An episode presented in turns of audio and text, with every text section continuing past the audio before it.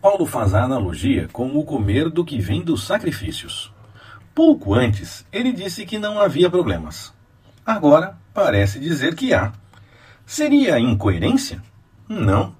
Paulo usa como exemplo. No entanto, a ideia não é o ato físico em si, mas a idolatria, o compromisso com ídolos, com qualquer coisa que não seja o Senhor. Está falando espiritualmente. Claro que há ações que testemunham se seguimos ou não a vontade do Senhor, mas é importante seguir com o coração sincero na presença do Senhor.